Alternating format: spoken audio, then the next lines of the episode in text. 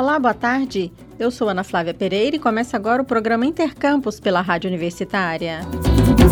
Uma pesquisa realizada na Universidade Federal de Goiás conseguiu criar um sensor que mede a glicose encontrada no sangue de uma pessoa a partir das lágrimas. A nova tecnologia, de baixo custo e com a utilização de papel, irá facilitar o cotidiano de quem vive com diabetes. E o método já recebeu patente. A jornalista Maria Cristina Furtado conversou com a pesquisadora Ellen Flávia Moreira Gabriel, autora da pesquisa realizada durante o seu doutorado no Instituto de Química da UFG. Vamos acompanhar essa conversa. A rotina das pessoas com diabetes inclui o monitoramento da glicose no sangue. O mais comum é retirar uma pequena quantidade de sangue para usar no aparelho medidor de glicemia. Buscando diminuir o desconforto e dar acessibilidade nesse cotidiano de controle da glicose no sangue, uma pesquisa da Universidade Federal de Goiás desenvolveu um sensor descartável de medição de glicose pela lágrima.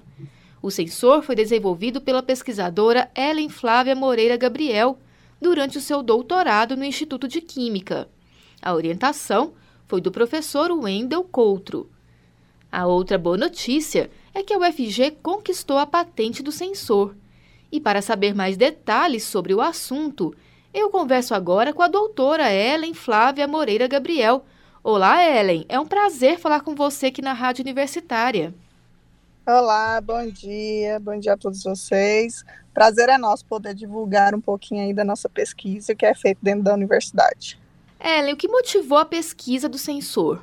Então, a pesquisa começou assim com o know-how que o laboratório já tem, né, do orientador, o Wendel. É, a gente é basicamente um laboratório que desenvolve sensores para diversas é, aplicações, né? E o sensor da lágrima surgiu a partir de uma viagem que ele fez para o exterior e lá ele viu, participando do congresso, ele viu alguns artigos já, alguns trabalhos que estavam sendo iniciados é, nessa mesma vertente, né, de usar a lágrima como um fluido biológico para avaliar a glicose. É, aí, aproveitando do nosso know-how, né, que a gente já tinha conhecimento de produzir sensores, mas o nosso foco principal são produzir sensores de baixo custo, que é o que é o nosso foco, né, do laboratório. Então a gente começou a pegar essa ideia de usar outros fluidos biológicos para tentar também detectar nos nossos sensores, que são sensores simples, né, que usam materiais descartáveis, né, no, no caso do sensor para glicose é, da lágrima é usado a partir do, é, fabricado a partir do papel, né, um papel específico de laboratório. E aí a gente foi, então, nessa vertente, né? Como que a gente poderia melhorar o que a gente já produzia dentro do laboratório para aplicar também na, nessa parte de sensores para lágrima, né? Porque os níveis de concentração da glicose na lágrima, eles eram um pouco menores do que os níveis que a gente encontra no sangue. Então, a gente tinha que melhorar de alguma forma o sensor para tentar, então, aplicar nessa, nesse potencial que a gente queria. Ellen, quais são os diferenciais desse método em relação aos exames que são feitos mais usualmente para detectar o diabetes? Então, o principal é, diferença, né, a grande vantagem de desenvolver esse sensor é, então, de diminuir aí o desconforto dos pacientes, né? Porque atualmente o método mais utilizado, né, o mais acessível para grande parte da população é o glicosímetro, que ele é vendido em farmácia, só que a pessoa tem o incômodo de furar o dedo várias vezes ao dia, né? É um processo dolorido, né? Demora a cicatrizar. E aquilo ali tem que ser feito de rotina, né? Para pacientes com diabetes. E no caso, a nossa grande vantagem vem nisso, né? A gente usar um, um fluido biológico que é fácil de, de ser é, usado, né? E não tem esse desconforto ao paciente. Então, basta uma, essa, essa própria lacrimejação do olho já é uma quantidade de amostra suficiente para a gente fazer a detecção da glicose. Então, o paciente não vai ter que furar, não vai ter que fazer nada, vai ter só que encostar o sensor é, próximo ao, à região ocular, e aí essa, essa lubrificação do olho já é suficiente para detectar a glicose. E como foi o processo para conseguir a patente do método? Olha, foi um processo bem demorado, bem longo, né? A gente depositou a patente em 2017 É, é um processo bem burocrático, então a gente deposita via universidade, né? O nosso papel é basicamente é, descrever como funciona o, o sensor e depositar junto ao NTI, né? E aí daí o processo burocrático quem corre é a universidade quem faz. Mas demorou cerca de sete anos para sair o, o, a concessão, né? A carta de concessão. Nossa, é bastante coisa, né? Ellen? É. Uhum. E tem alguma previsão de quando a população vai ter acesso a esse sensor? Então, agora com a patente em mãos, né, a gente tem que ir atrás de interesses, né? Interesses seja público ou privado. A priori, nós temos um, um, princípio de interesse do Ministério da Saúde, né, com, com os noticiários, né, com a publicação do, do da produção do sensor, que vai é, talvez nos propiciar que esse sensor se torne realidade de fato, venha cair nas mãos da população, né, que a população possa ser beneficiada com isso. É, ainda não, não pode se dizer assim, ah, daqui dois anos, três anos, ainda não, não é o certo falar, né? é, mas que a gente espera que seja em breve, muito em breve. Até porque esse é o objetivo da pesquisa, né? Justamente. E você considera, Ellen, que é um método mais inclusivo? Ele facilita né, esse controle em pessoas que às vezes têm algum tipo de deficiência, um, uma criança, né? Você acredita que ele se torna mais acessível? Sem dúvida, né? Principalmente por, por conta de não causar tanto desconforto ao paciente, ele é muito mais inclusivo em questão de pessoas que têm a maior sensibilidade, de pessoas que são mais difíceis, né? De você fazer esse procedimento, crianças principalmente. Mas a inclusão vem principalmente no valor do dispositivo, né? É, que vai que custa em torno a gente estimou né fez uma estimativa de custo de material de reagente que a gente utiliza e o dispositivo vai sair em torno aí de 10 centavos a cada, cada, cada dispositivozinho que a gente usar, né? Que comparado com o glicosímetro que está aí na farmácia, custa em torno de 1,50 a tira, né? Então reduz muito o valor. Então, para a população aí que se beneficia principalmente pelo sistema SUS de saúde, né, é uma grande vantagem. Nossa, é bem considerável mesmo, né? A, a, uhum. O valor financeiro, né? Isso. E quais os possíveis desdobramentos que essa pesquisa pode ter ainda, Ellen? Então, o sensor ele é muito versátil, né? É, como eu disse inicialmente, a gente já tinha um know-how específico de produzir sensores, que vai de várias coisas, né? Hoje, basicamente, o laboratório foca em desenvolver sensores que a gente chama de sensores vestíveis, que são sensores como esse da glicose, né? Que você pode encostar na pele e ele ser mais prático, né, mais fácil para fazer a determinação de um composto específico.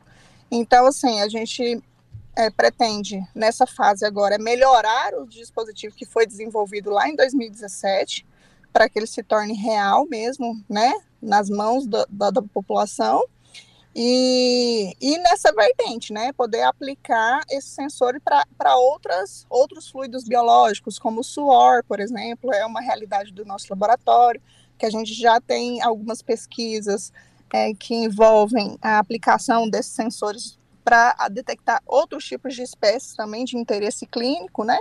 Então, a, a pesquisa ela se desenvolve mais nesse, nesse, sentido mesmo, de desenvolver outros tipos de sensores que seja cada vez mais fácil para o usuário.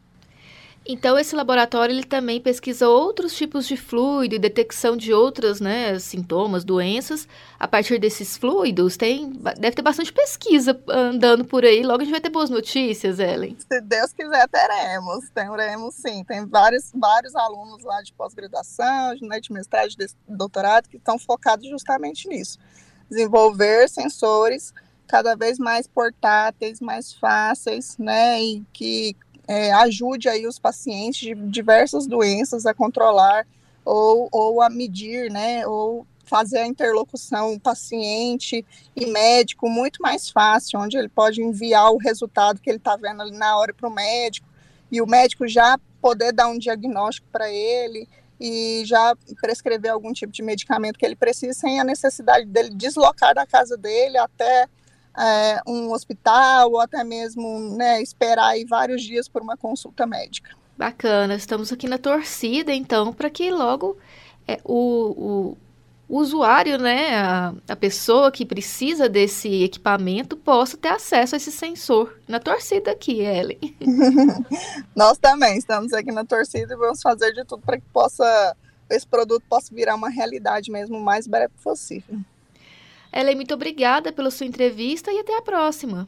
Até a próxima. Eu que agradeço a oportunidade de apresentar para vocês aí um pouquinho do que a gente faz dentro da universidade. Eu conversei com a pesquisadora Ellen Flávia Moreira Gabriel, que desenvolveu um sensor de glicose no sangue por meio da lágrima. Ela falou sobre essa pesquisa, que aconteceu no seu doutorado, e também sobre a patente deste sensor. Maria Cristina Furtado para a Rádio Universitária. Estamos apresentando Intercampus.